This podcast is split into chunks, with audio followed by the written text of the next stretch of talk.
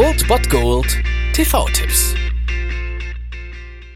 Tagesagt und moin, hier ist wieder euer Filmkonsigliere Margie und wenn ihr auf Fremdschämen TV von RTL verzichten könnt, aber mal wieder Bock auf einen anständigen Film habt, dann hab ich vielleicht genau das Richtige für euch, denn hier kommt mein Filmtipp des Tages.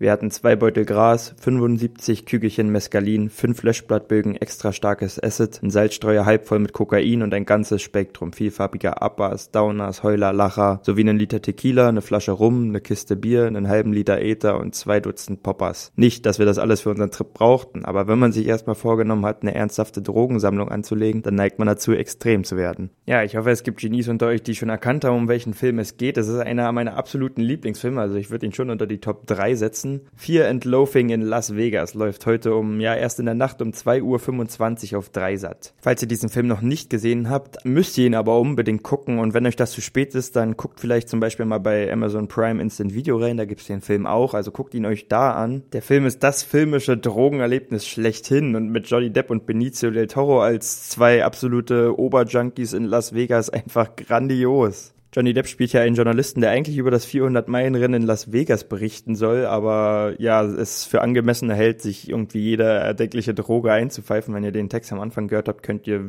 euch vorstellen, in welche Richtung das geht.